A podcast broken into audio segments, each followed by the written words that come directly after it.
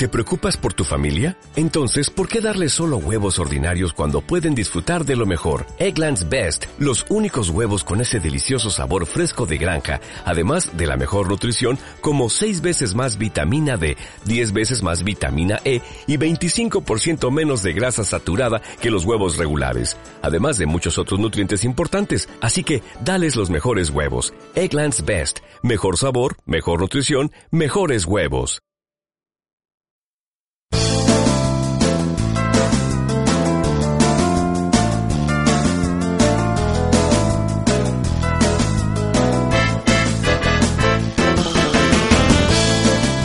Saludos y bienvenidos a 10 minutitos de el podcast del bidimensional.com. Saludo de Juan Pablo Gozar, que es este que está hablando. Y hoy, en nuestro segundo programa navideño, tenemos con nosotros a Cristina Pamplona una vez más. Hola Cristina, ¿qué tal? Hola Pablo, hola a todos. ¿A ti te gusta mucho la Navidad? Como nos has demostrado en múltiples programas. A mí me gusta mucho, mucho la Navidad. Y este año, quitando Gremlins, que la elegí yo, vamos a hacer el resto de pelis básicamente... Por lo menos esta la has elegido tú. Bueno, estar elegido yo, en realidad hicimos una bonita encuesta que salió 50-50. Empate, Entonces, sí, claro. al final hemos decidido hacer lo que nos sale del bolo, que más o menos es lo que hacemos siempre. Claro, y además el voto de calidad nuestro que votamos... Claro, no- lo no- nuestro cuenta más. Claro. Vamos a hablar de Socorro, ya es Navidad, eh, en National Lampoon Christmas Vacation en inglés, Sí, película guionizada por John Hughes, eh, protagonizada por Chevy Chase, y que básicamente creo que es la tercera entrega de una serie de películas basadas en, en el sello editorial creado entre los 60 y los 70 por un grupo de americanos humoristas humorista, sí. que podéis ver su historia en una película que está en Netflix que se llama Un pequeño y futil gesto, si no recuerdo mal.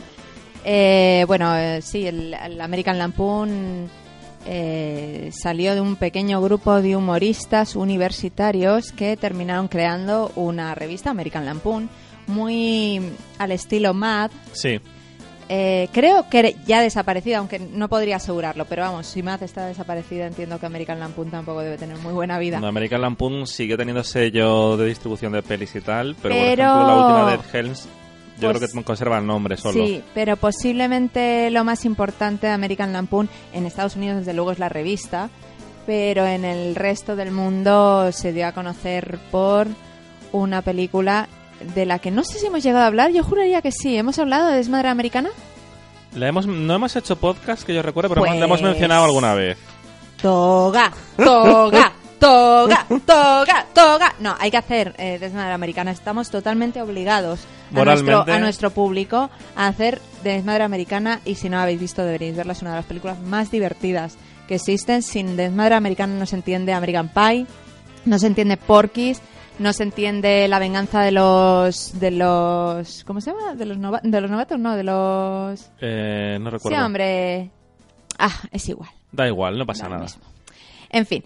Eh, bueno, sí, efectivamente, de la revista pasaron al cine y aunque, aunque no tienen que ver como producción, sí es cierto que de- del mismo grupo que creó American Lampoon salieron muchos de los primeros eh, de los primeros mm, Sí. de- miembros del, Ameri- del Saturday Night Live. O sea, tampoco existiría Saturday Night Live si no existiera American Lampoon. Lampoon.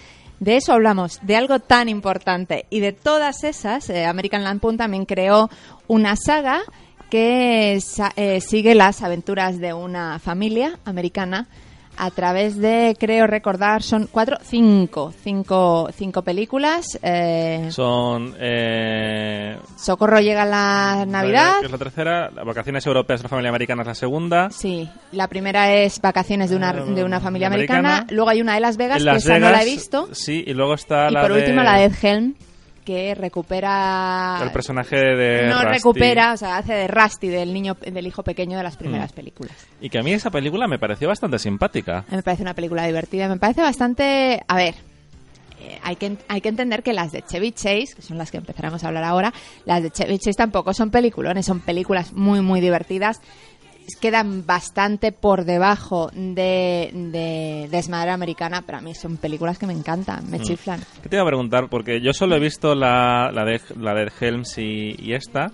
Conozco la existencia de Siembra de las Otras, pero no he coincidido que la haya podido ver. ¿Tú antes de... ¿La primera que ves es Socorro ya es Navidad? No, la primera que veo eh, son las aventuras de una... las vacaciones de una familia americana por Europa. Hmm. O, bueno, Sí, o como se eh, sí. diga. Eh, que para mí es la más divertida. Pero, pero por ejemplo, prefiero Socorro ya es Navidad que la primera. Que vacaciones de una, de una familia americana. Mm.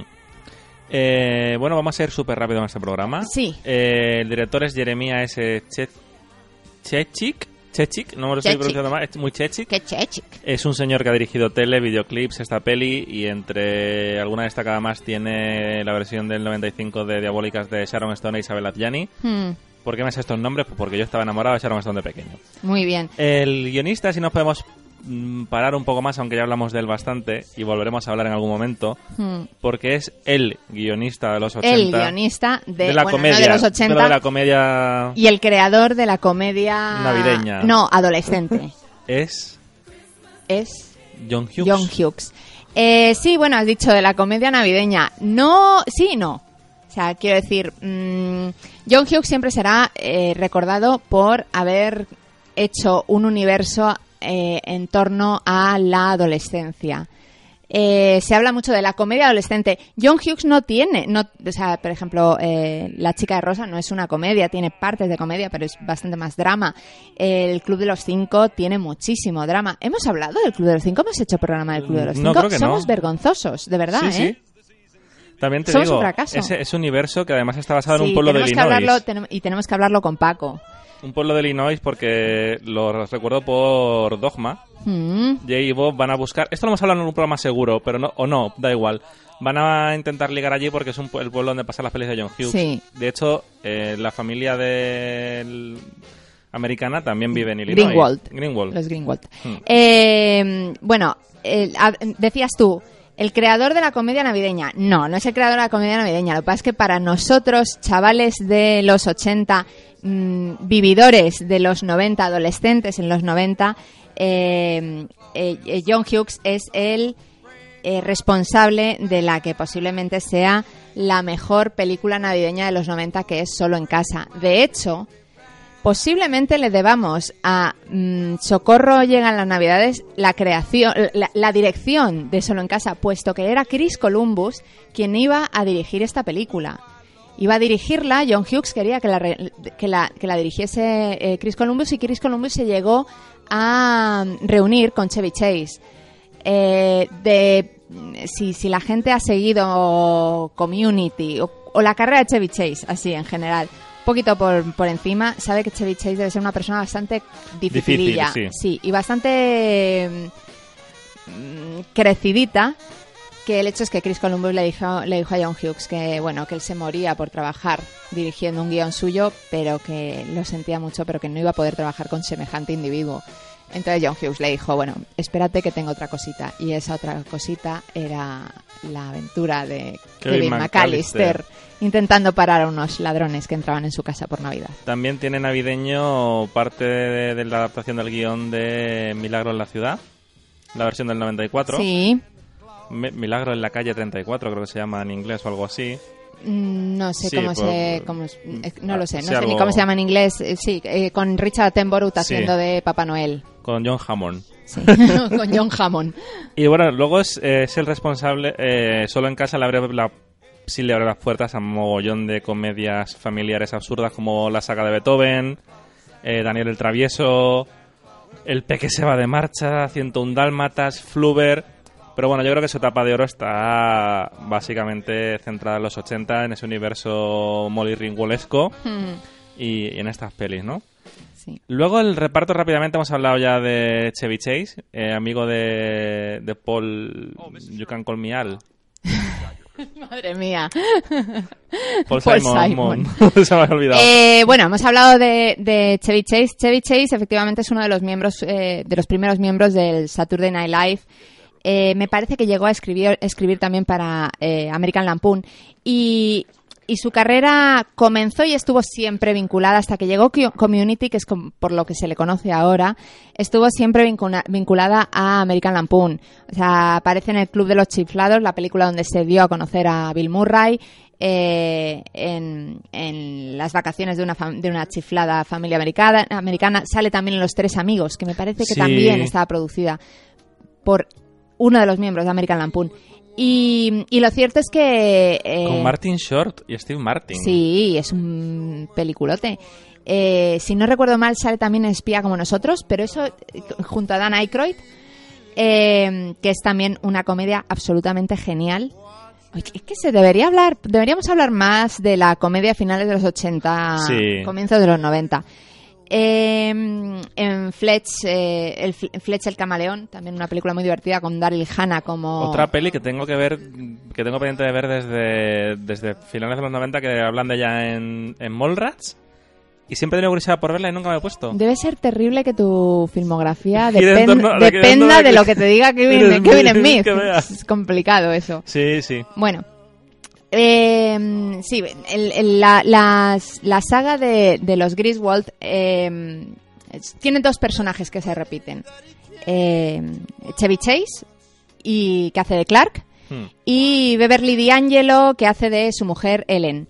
En el caso de, de los hijos, de Rusty, no recuerdo cómo se llama la hija, Audrey. Audrey, sí que van cambiando eh, según pasan las películas, pero estamos eh, estamos ante bueno, ojo, estamos posiblemente ahora mismo ante la película que tiene a los dos hijos Griswold más famosos Sí. porque de ella hace Juliette Lewis y de él de Rusty hace eh, Leonard, no sé cómo se llama. Jo- Johnny Galecki. Ah, Na- nadie, nadie se va a acordar de, de su nombre. Leonard Big Bang Theory. Es como el otro, el Shelton este.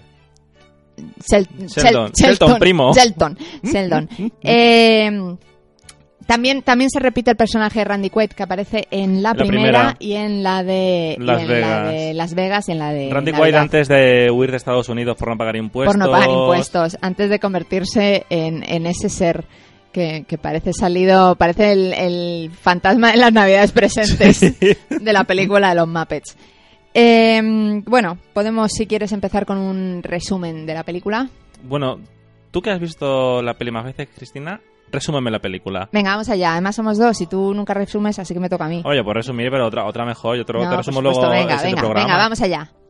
Eh, la película, ya hemos dicho, se centra en la fam- familia Griswold. En esta, en esta ocasión no va a haber ningún tipo de mm, viaje o vacaciones especiales. Bueno, están las vacaciones, las vacaciones de Navidad. Eh, Clark está a punto de, él cree, recibir un cheque, eh, una prima de la empresa. La, la extra de Navidad, que en Sí. Estados Unidos es un bonus. Sí, que le va a permitir hacer la piscina que siempre ha querido en su casa para sus chavales. Y mientras, hasta que espera que llegue ese chequecito, eh, quiere eh, concederle a su familia la- unas navidades iguales que las que él ha vivido de, de niño. Así que, bueno, pues eh, decora la casa de arriba abajo con luces y espera que vengan sus padres, sus suegros, y en esa visita además se eh, decide apuntar, sin haber sido invitado, su primo, personaje interpretado por Randy Quaid, y toda su familia, que son pues eh, el American, el, el White Trash.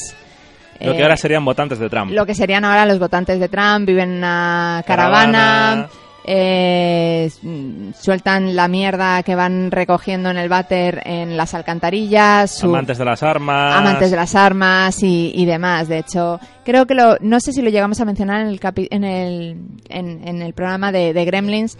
Hay, creemos, ciertos homenajes en Krampus Sí, de, de, eh, de esta Con película. el personaje del calvo de The Office, Sí. que no me acuerdo el nombre de memoria ahora. Sí. Y, y bueno, pues lo que ocurre es lo que suele ocurrir en las películas de los Griswold, que es que todo va saliendo mal. Él ha decidido que quiere que su casa sea la más luminosa de toda la calle y cuando la enciende deja sin, sin electricidad a toda la ciudad. Entre ellos a su vecina, interpretada por Julia Louis Dreyfus, en, posiblemente coincidiendo con el comienzo, casi Sí. el comienzo de Seinfeld. No te sabría decir porque... Bueno, yo creo que sí, porque la primera temporada de Seinfeld son seis o siete episodios. Mm, Ella no sale en el piloto, pero sí aparece a partir del primer episodio normal. sí. Y, y- y además son del 89. Hmm. O sea, que está coincidiendo ahí en el espacio-tiempo... Ella también viene del mundo de Saturday Night Live. Ella también estuvo, creo que una temporada. Y el marido también es Sí, guionista. el, el marido fue guionista y, y también fue miembro del... Mm. del o sea, que queda todo un poco de- en, en familia, en ¿no? familia. Y eh, bueno, pues eso, eh, va saliendo todo mal y todo va encadenando eh, situaciones absurdas, eh, avergonzantes, hilarantes. eh, que creo que además eh, lo, lo mencionábamos el otro día porque estuvimos viendo un, un programa donde se hacía un análisis de la película. Es una película que yo creo que disfrutas más cuanto Sí. más mayor eres. Estábamos viendo el- la sección que tienen de críticas con varias personas en Cine Masacre, ahora no recuerdo cómo se llama, Mm. y sí que lo decían que cuando la ves de pequeño es como, bueno... mm, Claro, o sea, es una película, es una película, no es solo en casa. No. No tienes un, un personaje, no tienes un persona- personaje infantil. De hecho, ni siquiera hecho, los dos niños claro, o sea, son tan- importantes. Tanto Leonard, vamos a llamarle Leonard siempre, como Julia Louis, como Rusty y Audrey, eh, son personajes que están ahí, pero no aportan, no suman nada. Claro, sin embargo, por ejemplo, en las, a- en las vacaciones europeas de una familia americana, Rusty sí tiene bastante más importancia porque lo único que está intentando es mojar el churro con una francesa porque le han dicho que son muy fáciles. y Audrey se pasa toda la película llorando porque su novio se está enrollando con una de sus amigas. Pero aquí no, aquí no hay ninguna importancia. o sea, no tiene más importancia. eh, no, hay, no hay otro personaje que no sea el de Chevy Chase. Claro, ni el, siquiera- que sea- el que Clark. Beverly D'Angelo, eh, bueno, está ahí. Sí, no, pero igual que Randy Quaid... Claro, todos los personajes, todos los personajes secundarios, sencillamente lo que están lo que están haciendo es alimentar una otra vez esas esas escenas absurdas. Tenemos, por ejemplo, la escena genial del abuelo al que se le quema el peluquín, mm, a la, la abuela que está medio gaga ya ya envuelto en un en, en una caja a su gato para regárselo a sus nietos y, y cosas así. Pero to- todos son personajes eh, en blanco y negro frente al personaje de Clark, que es el, que es el que realmente está al borde de la crisis. Y además sabes que está al borde de la crisis desde el comienzo, porque según vamos viendo la película, esa prima no llega y él cree que se va a quedar sin piscina y, y su, su imaginación, que ha creado unas navidades absolutamente de ensueño propias de, ¿qué te digo yo? De un cuadro de Norman Rockwell mm, llenas de navidad de, de nieve y de luces y de una familia amorosa se han ido yendo a la mierda entonces cada vez está más y más y más y más y más tenso y hay un momento en que el espectador lo único que quiere es que llegue ese momento en el que alguien termine haciendo ¡pum! Y todo explote. Claro, que encienda la mecha y, y a Clark se le vaya la pinza como se le termina yendo. Claro, eso lo que ocurre es que como chaval, pues tú te, puede- te ríes. Yo recuerdo que a mí, en una película que me hacía gracia, pero me hacía gracia por las escenas, porque ves a Chevy Chase volviéndose loco. Claro, porque es una peli muy de golpes y porrazos. Claro, claro, porque ves al... al... Ahora contaremos escenas, pero, pero mm, ves momentos en los que prácticamente la, la- la casa parece que se va a terminar mm, estallando. Eh, Bueno, de hecho, hay rotura de ventanas. Incendio de árboles. Incendio de árboles y demás. Eh, de niño te hace gracia porque es pum, pam, pum, pum, hostia, pum, pam, pim, pum, pam. Me caigo de la escalera, no sé Pero qué. según te vas haciendo mayor, empiezas a entender lo que es, claro, lo que es estar a- al borde del ataque de nervios. Y entiendes que es un personaje que está efectivamente al borde del ataque de nervios. Eh, No pasan 10 minutos en la película cuando en la empresa eh, es el último día antes de las vacaciones y tal, y todos se están despidiendo y él está ahí. Eh, feliz Navidad, feliz Navidad, que te den, que te den, que te den, feliz Navidad, que te den, feliz Hanukkah, que te den, que te den, ¿sabes? Porque Clark está ahí, está en, está en el punto, lo único que le interesa, lo único que quiere, y además es lo más maravilloso que tiene el personaje, que ocurre además en toda la saga, lo maravilloso que tiene es que estás viendo las desgracias de una familia con un pater mm, que, que, que, que lo único que quiere es hacerles feliz. O sea, es que realmente tú piensas en, en Clark y dices, porque todo le sale mal, si todo, él, él lo único que quiere es ser un padre de familia perfecto. Claro, porque no es como Al Bundy. no es como el Bandy. O que sea, Al Bundy es como. Claro, que es, un paso- que es un pasota, que, que realmente se pasa la, la serie diciendo que mejor me hubiera ido quedándome sol- soltero. No, claro que es feliz con su familia. Lo que pasa es que nunca le sale nada bien. Y eso es lo divertidísimo que, tiene, que tienen los Griswold, que además en la última, en la última película que Ed Helm eh, hace de Rusty y quiere mantener ese espíritu y efectivamente también, también un niño y una niña. Y la mujer, que si no recuerdo mal está interpretada por Christina, Christina Applegate, Applegate. hace exactamente el mismo papel de Beverly, Beverly D'Angelo. Y tú ves que es que Rusty ha heredado exactamente lo mismo que su padre. Quiere una familia perfecta, pero es incapaz de darlo porque, porque es un memo. Y bueno, eso sería El resumen de la película. el resumen de la película que ha sido un poco, en fin, de esa manera, pero bueno. Bueno, no, pero tampoco es una película que tenga un guion mucho más no, no tiene mucho, no tiene mucho más. Es, eh, Clark quiere el, el bonus para hacer una piscina, pasan Mm. desgracias y al final, spoiler, lo consigue, consigue Todo que, sale el, bien. que el hermano de Bill Murray, el hermano mayor, le entregue secuestro mediante el, el bonus y él pueda, todos sean felices, ¿no? Sí. Pero bueno, es que el guion no tiene más. Realmente es una película donde lo que importa es el personaje de Clark. Es el. Es bastante. mm, A ver, no es un drama, pero tiene momentos bastante tristes en alguna forma. Esa, en- cuando se queda atrapado en el. Bueno, en el pero techo no, el no diría que son tristes, o sea, es... Melancólico. No, yo tampoco diría eso. O sea, creo que en aquel, en, el en aquel momento además no estábamos acostumbrados a una cosa que ahora ya es eh, nuestro día a día, que es el humor de el humor mm, incómodo, el de me cago en la leche, me estoy riendo de este pobre desgraciado. Y, y yo creo que eso eso lo creó American Lampoon, de hecho. O sea, American Lampoon supo reírse del modo de vida eh, Americano. americano. Entonces, y esos son los Griswold. O sea, de hecho, eh, si, en, si en Desmadre Americana lo que hace es llevar el caos, el frenesí, las drogas, la, las fiestas, lo moralmente incorrecto, todo, a un- uno de los, de los elementos más puros que puede haber en el mundo 50. universitario, que es una, una hermandad, Una fraternity. una fraternity, pues aquí cogen, bueno, pues si está el, el- si está el modo de vida norteamericano, ¿qué es la cúspide del modo de vida americano? La familia americana. El, el- el- el padre sanote, simpático, con éxito, la madre que hace pasteles, el chico, el, el- el hijo deportista y la hija que tiene suerte con los chicos. Nada de eso tienen los Griswold. Lo intentan, pero no, no cumplen. No cumplen. Y, y, y eso decías tú, tiene momentos más amargos. No, tiene momentos en los que realmente te están buscando decir, ¿tú has visto qué patético es este tipo? O sea, cuando está viendo el, el vídeo de sus navidades pasadas y está intentando llegar a un momento en el que no va a poder llegar nunca. Claro, que en- en Con, el- con ese vestido de señora que se ha puesto porque tiene frío. Claro, y además encuentra los, los, los regalos del Día de la Madre pasados que nunca se llegaron a abrir porque se perdieron en el, en el desván. Y ve sus, sus vídeos en los que sale tirándose en, un trozo de plástico por la nieve y, todo es muy, muy perfecto, muy que bello es vivir y demás. Y él no va a conseguir eso. Pero no va a conseguir eso porque ya se lo dice el- el- hay un momento en el que le dice a su padre cómo lo hiciste, cómo yo lo único que quiero es darle a mis hijos las mismas navidades que tú me diste a mí, cómo lo hiciste y el padre le contesta con mucho Jack Daniels, ¿sabes? o sea, realmente No hay una receta, no hay una fórmula. en- no, y sobre todo entiendes que posiblemente el padre de Clark era exactamente el mismo patán. y lo que ocurre y es Rusty que- volverá a ser Clark. Claro, lo que ocurre es que se nos olvida que aquello que nosotros recordamos en nuestra infancia siempre es idílico, pero posiblemente el padre de Clark no lo vivía como lo vivía Clark. Claro, está filtrado. Mm. Eh, cosas que tenemos que comentar de la película son sobre todo escenas. Mm.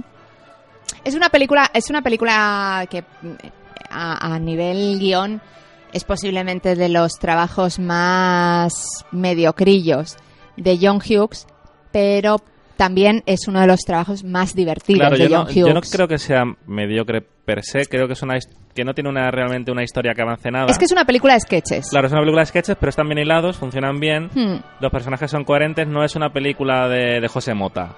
No, claro, es una película, es- a ver, es una película de sketches que tiene un personaje central que para muchos es, eh, es lo, lo que tiene valía de la película, que es eh, Chevy Chase como, como Clark. Eh, pero todos sus secundarios saben muy bien dónde colocarse. O sea, Mm. desde el padre de él como el suegro que continuamente le está critica- criticando absolutamente todo lo que hace. eh, los dos abuelos gagas que son absolutamente geniales. eh, Randy Quaid haciendo del, del primo lo mismo, genial. la madre de la, la mujer de Randy Quaid que no tiene prácticamente papel y el único momento cumbre que es de los más famosos que tiene la película es cuando ella hace el pavo y cuando Clark va a, a, Trincharlo. a trincharlo se desinfla como un globo porque se ha quedado seco por dentro. Claro, son todo sketches y los protagonistas de esos sketches a lo mejor tienen uno, pero todos están brillantes. Sí. O sea, de hecho, eh, hablabas tú de los vecinos. Los vecinos es posiblemente ya son personajes mm, ni siquiera secundarios, es el fondo del fondo del fondo. Pero eh, tanto el personaje de Julia Louis Dreyfus como el que hace su marido tienen un momentazo cuando se encienden las luces de Navidad en el que se, se quedan totalmente Ciegos. ciegos. porque acaban de volver de correr y demás, se han dado un baño caliente y están en un momento totalmente romántico y demás. Y encienden las luces, se quedan ciegos y se cae uno por las escaleras, la otra se tropieza con la mesilla del salón y, y es todo muy divertido, pero son... Es eso, es una película de hostias. Sí, pero como eso funciona. Hmm.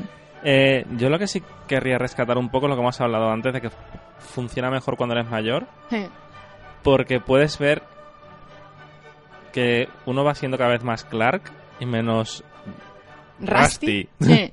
¿Sabes? O sea, ese tema de mm, esas angustias, esas ansiedades, ese... Lo cual me lleva a hablar una escena, esos anhelos, Esos anhelos. Esos anhelos de cosas que quizá no consigas nunca. Hmm. Ese momento que no está documentado en ningún sitio, yo estoy seguro que que es un, a mí me parece un momento muy love actual y el momento de la tienda de cuando va a comprar el regalo a su señora. Hmm. ¿Sabes? Y está allí la. Pon- la ponemos en contexto, él entra a comprar un regalo a su mujer y le atiende una, una tía buena, de hecho, De la época. En, en aquel momento la, la actriz que le interpreta era, pues no sé si modelo tipo Pirelli o y que encima lleva una blusa abierta y se le ve todo el escote y entonces realmente en ese momento Y le enseña que las bragas le llegan por la encima de la cadera para que las compre. Claro, porque lo que está no está mirando joya, está mirando Mirando ropa interior, es verdad. Mm. Y entonces a partir de ahí Clark se queda un poco tocado y empieza a tener un poco más tarde una fantasía en la que ha creado, por fin ha podido pagarse la piscina, toda su familia es feliz, están haciendo una barbacoa, todos le sonríen y le saludan desde la piscina, Rusty se está tirando desde el, desde el trampolín y todo es maravilloso hasta que de repente el jardín se queda vacío y la única que se está bañando en la piscina es la dependienta del centro comercial, este, la, la dependienta de la sección de lencería y se abre el bikini para él. Y entonces, para empezar, Es una referencia. hay una referencia ahí a aquel el estudiante curso. excitante curso y la famosa escena de Phoebe Cates. Dos programas de Navidad, dos programas que hablamos de esa misma Sí, escena. sí, o sea, Phoebe Cates se está convirtiendo en, En nuestra musa. en nuestra musa. Eh, sino que además estás, entiendes que, que hay Clark está en plena crisis, está Claro. en plena crisis de los 40, 50. 40, 50, que nota que se le ha escapado esa juventud en la que podía seguir ligoteando y demás, y que realmente se debate entre ser un padrazo y seguir adelante. Bueno, no se debate porque él sabe qué es lo que quiere, pero sí hay una parte de él que echa de menos un, un pasado que nunca ha tenido. además. Claro, porque es lo que. eh, y me dio mucho la comparación de matrimonio con hijos, porque es como una estructura parecida en televisión. Sí, es muy parecida. Pero eh, el personaje de la que hace de mu- la mujer de Locke y Albandi, no me acuerdo el nombre de la, de la madre, Hmm. se llaman fatal. Son un matrimonio infeliz. Tú, Sí. ves, tú ves a Beverly de Angelo y a Chevy Chase y no son infelices. No, de hecho Cuidan ella, uno del otro. ella lo adora. En todas las películas, y de hecho es una cosa que también se repite en, en la última, en, eh, con el personaje de Christina Applegate, que es muy parecido al de Ellen, al de Beverly D'Angelo, Ellen Griswold adora, venera a, a- A a Clark. Cuando Clark habla a sus hijos, ella no hace más que mirar a sus hijos como diciendo, eh, escuchad a vuestro ¿Habéis visto padre. vuestro padre? ¿Habéis Bla, visto bla. qué simpático, qué mm, inteligente, qué culto, qué... Pero en realidad es un patán. Es un patán y él tiene estos anhelos, pero no deja de querer a su mujer. Mm, O sí, sea, sí, es, un claro. es un poco una- un escape incluso inocente. Sí. O sea, con toda la, mm, valgan las mil comillas, picardía Sí. de la escena de "Uh, una chica ha estado Sí. muy buena y se desnuda para mí. Él realmente no tiene ningún tipo de interés en estar con esa señora. Simplemente es una es un escape mental. Mm. Pero- sí, porque está en, está en plena crisis. Entonces Claro, está- pero, pero no es lo de... ¿Cómo se...? Joder, estoy fatal hoy. eh, el personaje Alan Rickman. Alan Rickman, no es. Alan Rickman. No, no, no, por supuesto que no. Porque O sea, Alan Rickman se le ve que es infeliz y Alan Rickman consuma, no, no sé, no llega a consumar físicamente, pero sí da un paso más allá. ¿Tú crees que no consume? No lo sé, nunca lo han dejado claro. Ya- Uy, tendríamos que hablar de Love Actually, ¿eh? sí, en hablamos, algún cuando hicimos el... Sí, sí, sí. Pero podemos volver a darle vuelta No, no, y vamos a hacer una pregunta por ahí. Yo creo que deberíamos hacer Una encuesta, encuesta. si pensamos que Alan Rickman moja con su Uh, secretaria o o no. no. Yo siempre he interpretado que no. Que, Yo siempre he interpretado que sí. que eh, le compra esto con una especie de interés, pero yo Mm. creo que no llega a consumarlo, pero aún así es una tradición a Pues mira, te voy a decir una cosa. Ella poniéndose el- el- la cadena en el cuello, en bragas y sujetador, creo que es un detalle que te, te indica que ha habido ahí... Algo. Ha habido conexión física. Vamos a hacer una, una encuesta en Sí, Twitter y en duda. Instagram. Muy bien. Que nos podéis seguir en el bidimensional en ambos sitios. Vale, pero volviendo al tema, Clark no. Clark, es que, es que Clark no es un mal tipo. No, no, para nada. pero todo le sale mal. De hecho, eh, a Clark lo copian mucho los Simpson. Homer es muy Clark. Homer es muy Clark. Por lo menos Homer es de principio. Luego Sí, ya, sí, sí. mm, O sea, Homer, eh, los Simpsons siendo una parodia de la televisión blandita americana, familiar, picapiedras y demás. Hmm. Este tono de padre que tiene un cierto buen fondo pero es un patán y siempre la caga es totalmente Chevy Chase. Sí. Sí, sí. Hmm. ¿Qué te iba a preguntar yo más cosas? A ver, escena favorita. O sea, a ver, tengo, tengo muchas, tengo muchas. Me gusta mucho la escena en la que se están lanzando con, con una especie de, de trineos creados por ellos y demás. Por supuesto, me gusta mucho, me gusta mucho la, la escena de la, de la cena en la que se comen el pavo seco.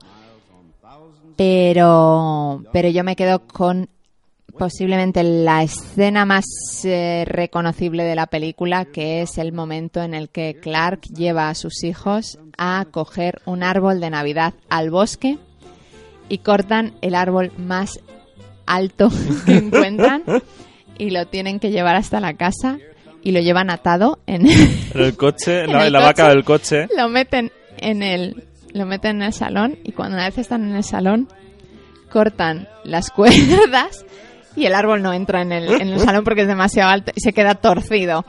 Pero además hay una segunda parte con el árbol que es que el, el árbol original.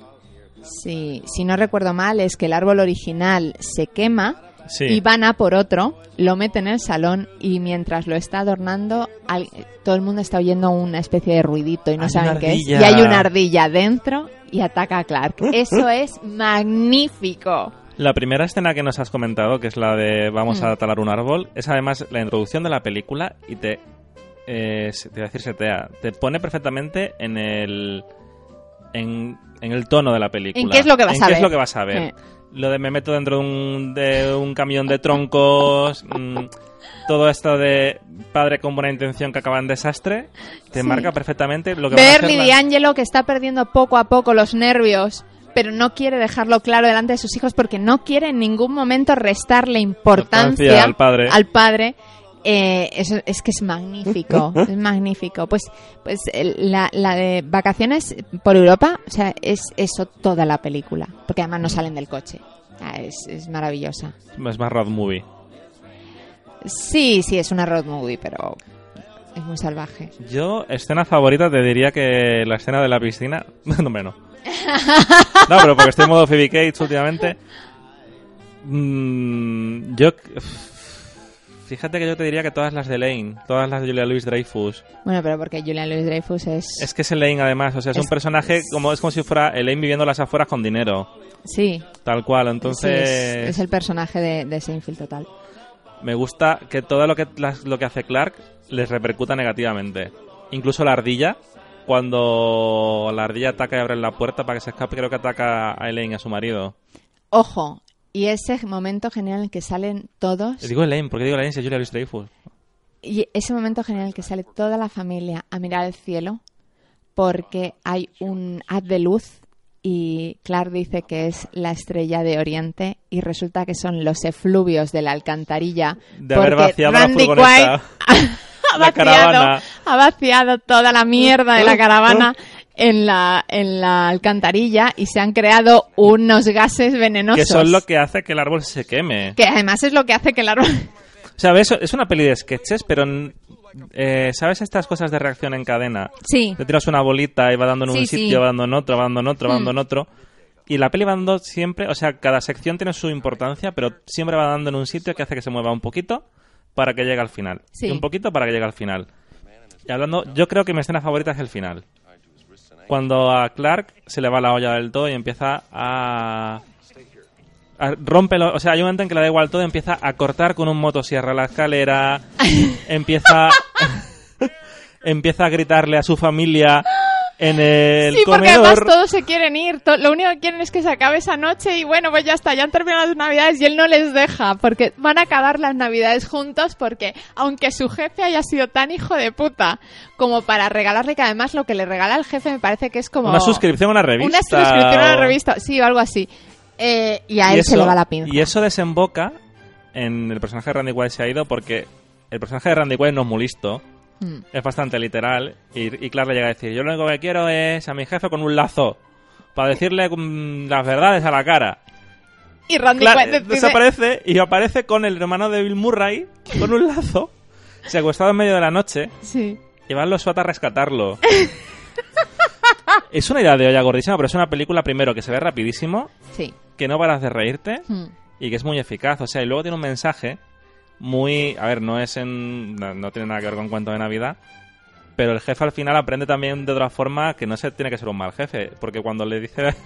Le explica a la mujer en plan de que había recortado en... Con los bonus, le dice a la mujer, pero, pero por Dios, joder, hombre. Claro, la pobre- propia La mujer mujer. le dice, pero ¿cómo eres así? Sí, así, pero recorta otro eres sitio. tan miserable?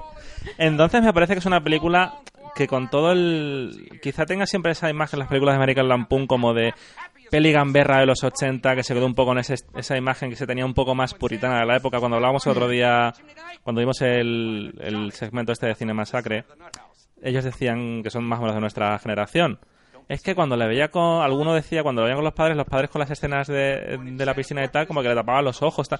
No son películas especialmente picantonas, ni... No, ahora se quedan tontas, de hecho, se quedan Claro. como inocentonas. Pero en el momento que estábamos ahí con Mm. todo años eh, Ronald Reagan, Ronald Reagan con su banderita, sí es verdad Sí. que podía chocar un poco más.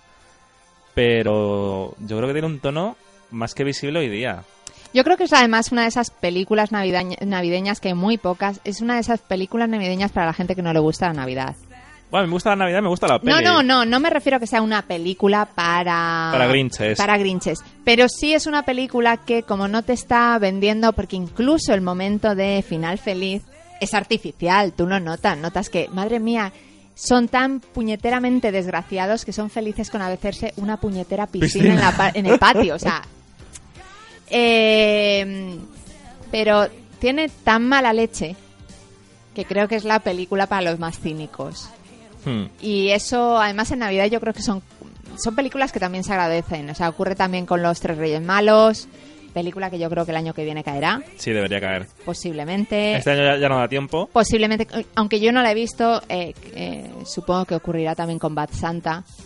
Son películas que están pensadas para... ¿No te gusta la Navidad? No te gusta... No es que no te guste la Navidad, pero ¿no te gusta el edulcorado casi obligatorio de las películas? Bueno, pues te vamos a dar un poco de Claro. cacaculo pedopis. No es Elf. No es Elf, Elf es muy tierna. Claro, tiene eh. humor, tiene humor muy payaso, pero es una película de Navidad pura. Sí, sí. Pero esta no, esta, es- esta sí es una película de cacaculo. Que calculo bien. Y cacaculo bien. Que luego el National Lampoon este empezó a hacer cosas así más regulares como Van Wilder, que a mí me gusta. Pero ya en los 2000 perdió un poco el, el bueno, ya con la de Las Vegas. No, sobre todo porque Van Wilder es una copia de Desmadre. Sí, Es una copia. sí, sí, un poco. Claro, eh, por mucho, por mucho Ryan Reynolds, al que ya adoram- adoramos, porque es inevitable, no puedes evitar querer a ese hombre. Ya su mujer. Bueno, a ese hombre, eh, por mucho Ryan Reynolds, lo siento, no es, no es John Belushi, No está Donald Sutherland enseñando no el está Donald culo. Sutherland enseñando culo, culo y sobre todo no está Marion. ¿Cómo se llama Marion? No lo sé, siempre la llamamos Marion. Marion. No sé qué, eh, no sé qué Allen, no me acuerdo. ¿Katie Allen? No lo sé. Bueno, mientras tú me cuentas tus conclusiones, lo voy a mirar. Muy bien. ¿Crees que deberíamos pasar ya a conclusiones? Yo creo que, Yo sí. creo que sí. Ha quedado un, un Programa- programa... muy para, para escucharlo mientras estás eh, rellenando el pavo. Eso te iba a decir. O imagínate que estás eh, haciendo la última compra de última hora, tienes que ir a comprar el turrón de suchar, se te ha olvidado, el mercadona está petado. Te pones esto y la cola pasa volando. Por supuesto que sí. Eh, mis conclusiones. Creo que creo que Socorro ya en la Navidad es una película poco conocida dentro del género aquí en aquí en España. En Estados Unidos creo que se ponen en la tele todos los sí, sí, años. eso decían en el... Eh, pero yo creo que es una película muy, muy divertida. Ya te digo, es una película para toda clase de público, siempre que no seas muy exigente. Karen Allen. Karen Allen. Siempre que no seas muy exigente con el humor. Si vas buscando, yo que sé, algo muy inteligente tipo Yanucci, pues obviamente esto se te va a quedar muy corto. Pero, pero es una película muy, muy divertida. Mm, gamberra lo justo, porque es verdad que al final tiene un contexto familiar. Pero, pero sí tiene sus, sus cositas gamberras. Y, y yo creo que, además, y, y sobre todo es lo que tú has dicho, se pasa volando. O sea, es una película genial para las Navidades. Hmm. Es una película muy guay para cuando terminas de comer el día de Navidad o cuando terminas de comer el día de Nochebuena y aún están las cosas en el horno pre- preparándose Claro. para la cena y te la ponen en la tele y te la ves y te puedes levantar porque no vas a perder el hilo porque no es una película inteligente, es una película chorra. Pero como película chorra, bienvenida sea. Yo creo que hacen falta más, más películas así. Yo creo que no puedo añadir mucho más a tu conclusión. O sea, yo es una película que no vi en su momento. Mm. Mm, Siempre me han sonado las películas estas de una familia americana, bla, bla, bla, bla. Pero la verdad es que la vi, la vi contigo ahora unos... Cuatro, Navidades, Navidades, cuatro, 2000 cinco Navidades años. 2015-2016. Me, me gustó, me reí, pero cuando la hemos visto ahora para el programa me ha gustado mucho más. Creo que es una película que además es un... ¿Cómo se llama ahora? Un gusto adquirido. O sea que si le coges el punto, lo vas cogiendo más Sí. y tal, te va gustando más. Yo, por ejemplo, también en la primera vez que la vi, eh, yo había visto Seinfeld en el canal, en Canal Plus a trozos salteados. Ahora que me la he visto entera, las partes de Julia Louis Dreyfus, y aparte he visto, he visto VIP, lo aprecias más. Chevy Chase lo tengo también ya más, más situado. Hmm. Eh, se me van sumando cosas. El... Y, aunque el guion no, no vaya de nada en concreto, tengo una trama muy simple, me parece que ser capaz de hacer una película de sketches, que al final le pasa un poco lo mismo a Tres Rayas Malos. La historia es muy Sí, tonta, es muy simple. película muy tonta. Pero es lo mismo, la pelotita va yendo de un sitio a otro por donde tiene que ir, eso es difícil de hacer. Creo que John Hughes tiene tenía, porque murió en el 2009-2010, Sí. tenía muy bien cogido el tono para el tipo de película que le pedían. Hmm. O sea, tienes que hacer una peli o quieres hacer una peli de dramas adolescentes y te, te lo clava. Tienes que hacer una peli de como solo en casa, te lo clava. Tienes que hacer una peli más simple con estos personajes más tontos y tal. Te da, o sea, te daba lo que necesitaba el director, lo que necesitaba la producción, lo que necesitaban los actores. Sí. Creo que siempre nos quedamos con John Hughes, con su parte del universo este de 16 velas, La chica de rosa, El club de los cinco, etcétera. Pero Ferris Bueller. Ferris Bueller, son magníficas. Pero no tiene menos mérito lo que hacen en esta peli. O sea, hay mucha comedia que ves hoy día y en los 90 y en los 80 que no funcionan. No, es verdad que es una película en la que los, los hilos están todos. O sea, y todo está bien conectado. Claro.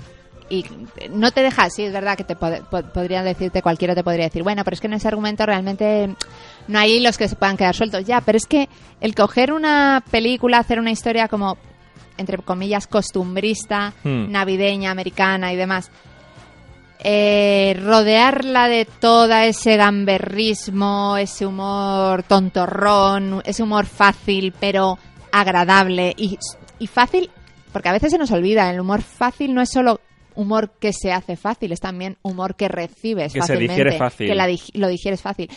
Pues eso, eh, hacer ese humor y que, y que nada desentone, es lo que dices tú, o sea, todo tiene un, todo tiene un sentido, todo Claro. tiene una razón de ser. Tú estás viendo desde, desde el comienzo que él está esperando la prima y al principio es estoy esperando el cheque.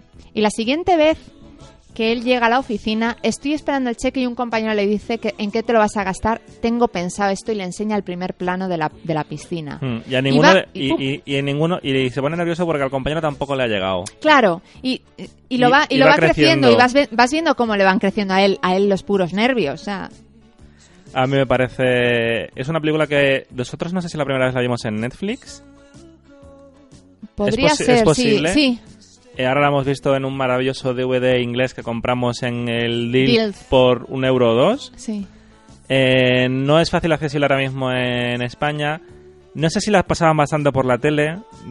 Eh, yo la he visto varias veces. Lo que pasa es que sí es verdad que, como no sé qué- a qué narices se dedican los programadores en este país, porque en Navidad no ponen películas navideñas, a excepción de los, los telefilms románticos de Divinity, es oye, vivir. que son muy malos. Pero se agradece que haya un programador ahí para decir vamos a, peli- a poner películas navideñas. Y la dos, que re- de reconocer que todas las navidades hace algo. El año pasado puso Que Bello es Vivir. Este año que por cierto, si tenéis la oportunidad de verla porque es una de las adaptaciones más bonitas que hay de Mujercitas, van a poner las Mujercitas de los años 50. Eh, pero sí es verdad que, que en los demás, vamos, es que por, por no poner, mm, creo que fue hace tres meses que pusieron la jungla de cristal, que dices, pero ¿para qué, ¿por qué no te la guardas? Es- O al menos la repites, no te digo que te la guardes, claro. pero repítela en diciembre. Si yo fuera programador de televisión, ya te digo una cadena, una cadena gorda de esta, bueno, gorda, Mm. eh, de las seis principales. Si yo estuviera programando en la otra o estuviera programando en Paramount total, se van a cagar con mis ciclos navideños. De ah, de hecho, te voy a decir una cosa. La siguiente, el siguiente programa que vamos a hacer, que ha sido petición popular, eh, los teleñecos en Cuento de Navidad. Eh, Cuento de Navidad. Todos los años consigo ver la versión eh, de, de Los Santos Matacan al Jefe, de Richard Donner. Es verdad que prácticamente todos los años la ponen o en Telecinco o en Antena 3. La pillo o empezada o, o la pillo desde el principio porque es una película que puedo ver 500.000 veces. Pero no, no, no consigues ver otra, otra versión de Cuento de Navidad. No encuentras ni Cuento de Navidad ni la de los teleñecos. Eh, antes hemos estado echando un vistazo a las distintas versiones. Olvídate de ver la de Patrick Stewart, de la... De la am, ¿BBC? No. no, es, es de Hallmark, curiosamente, de los centros comerciales, que está, la, la producen, debe ser de las primeras películas que, que produjo eh, Hallmark. Hallmark. Y salen en, ¿cómo se llama um, ese canal americano? ¿TN- ¿TNT? TNT, pues sí, hay un canal que es, la que es eh, TNT. eh, es, es de TNT. Eh, el musical de Albert Finney ni de coña. No creo que vayamos a ver la de la BBC que ha, que ha, dirig- que ha dirigido o guionizado el de mm, Peaky, Blind, Peaky Blinder. Supongo que en algún momento la traerán a España, pero no este año. O sea Mm. que mm, no hay manera, no, hay manera de, de hecho, seguir. incluso si hoy día tenéis suscripciones a cadenas de pago, Mm. HBO no tiene nada navideño, así a priori. Hmm. Habría que rebuscar mucho a ver si se les ha colado algo. Netflix tiene una sección llena de películas como de Hallmark, que es a lo que se dedica Netflix. O sea, quitando el producto puntero que tienen al mes de cada cosa, Hmm. el resto de producción propia es mm, shovelware. Es, ya hemos hablado de esto, es para, para llenar las estanterías. Sí, bueno, pero tienen, por ejemplo, este año tienen Los Tres Reyes Malos, película Claro. muy divertida que si no habéis visto deberíais ver. En Prime tienen, tienen Scrooge, eh, Los fantasmas atacan al jefe, que la revisionamos ayer. Mm. Y en Filming, si tienen alguna alguna más, Sí. alguna versión de Cuento de Navidad, tienen Black Christmas, que es un peliculón Es un que peliculón. si el año que viene podemos, si coincidamos con nuestros amigos de El Terror No Tiene Podcast, nos molaría hacerla. Pero no, hay un problema de programación navideña que es bastante triste. Pero Hmm. bueno, esperemos se mejore. Sí. Creo que podemos ir cerrando y Vamos to- allá. y tomarnos un descanso porque, o spoiler, la magia de la programación, esto se va a grabar back to back, que dicen, ¿no? Así que nada, Cristina, yo encantado de haberte tenido aquí hoy. Igualmente, A ti se te puede leer en Twitter. eh, no es cine todo lo que Reluce. reluce, que además he hecho, ¿Qué has hecho últimamente? ¿Verdad que no te una pregunto? crítica de la nueva versión de Mujercitas dirigida por Greta Gerwig. Pues eso te lo voy a dejar para el postprograma de después. Muy bien. Y a nosotros nos podéis escuchar en iTunes los últimos 20 programas, estamos en Evox, estamos en Twitter, Facebook e Instagram si buscáis el bidimensional. Gracias a Paco por darnos el empujoncito final a la idea que tenemos.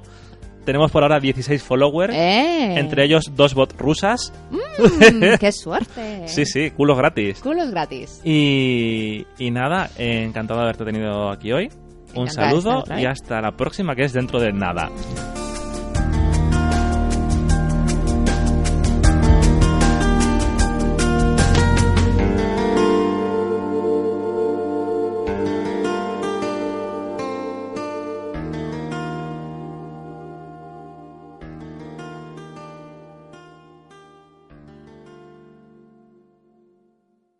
¿No se merece tu familia lo mejor? Entonces, ¿por qué no los mejores huevos? Ahora, Egglands Best están disponibles en deliciosas opciones. Huevos clásicos, de gallina libre de jaula y orgánicos de Egglands, que ofrecen un sabor más delicioso y fresco de granja que le encantará a tu familia. En comparación con los huevos ordinarios, Egglands Best contiene la mejor nutrición como 6 veces más vitamina D, 10 veces más vitamina E y el doble de omega 3 y B12. Solo Egglands Best. Mejor sabor, mejor nutrición, mejores huevos. Visita egglandsbest.com para más información.